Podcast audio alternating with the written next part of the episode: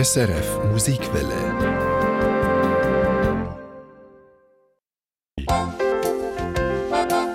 Die Mailbox.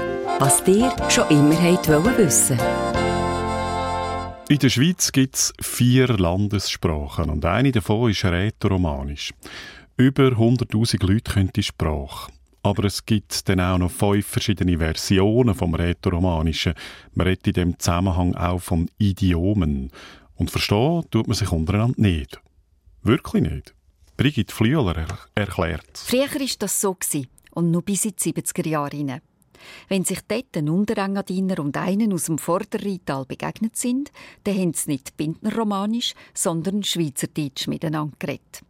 Dazumals ist man schlicht und einfach felsenfest davon überzeugt dass man sich nicht verstehen kann.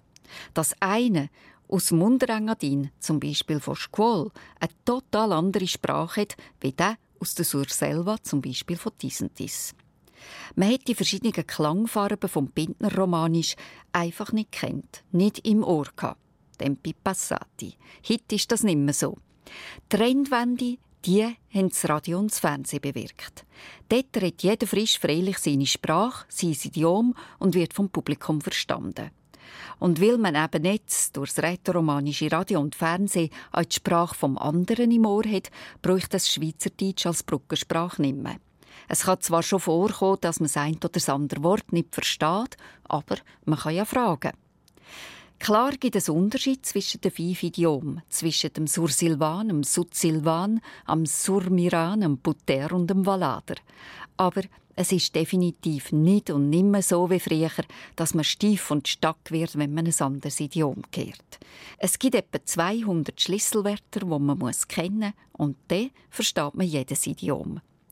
Die Unterschiede sind etwa so gross wie zwischen einem ausprägten Basler und einem ursprünglichen Oberwalliser Dialekt.